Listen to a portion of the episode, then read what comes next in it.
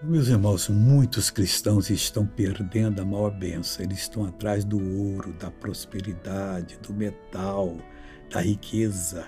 Olha o que Deus disse através de Isaías, capítulo 3, versículo 12: Farei que um homem seja mais precioso do que o ouro, ou do que o ouro puro, e mais raro do que o ouro puro de Ofir. Mas ele não falou de todo homem, não. Ele falou que um homem é Jesus de Nazaré.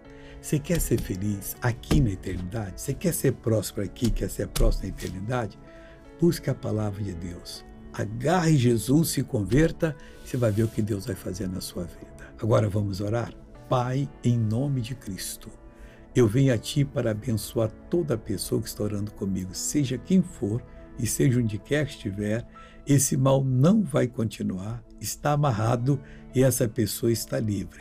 Livre para sempre em nome de Jesus. Amém e amém. Seja uma bênção em nome de Cristo.